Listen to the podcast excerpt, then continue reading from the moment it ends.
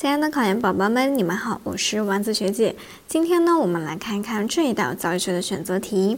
以下关于呢终身教育说法不正确的是什么？A 选项，终身教育是现代社会民主化的要求。B 选项，终身教育的原则呢是连续性和整体性。C 选项，终身教育呢是基础教育、高等教育的延续。D 选项，终身教育将学校化教育转变为社会化教育。那这道题呢，考察的是终身教育的知识点。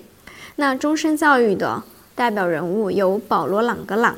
那他认为呢，个体呢，从出生到衰老这个过程呢，无所不包的都要学习，这个过程要学习，那所有的知识都要学习。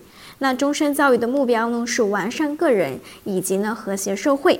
那我们来看看选项，它要求选择的是不正确的。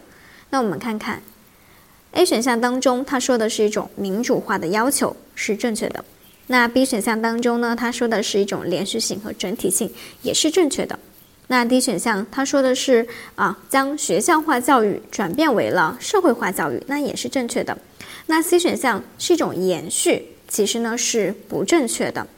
终身教育呢，它并不是某种教育的延续，它的含义不仅仅指人的一生所受到的教育，它还包含的是人一生所受的各种教育的总和。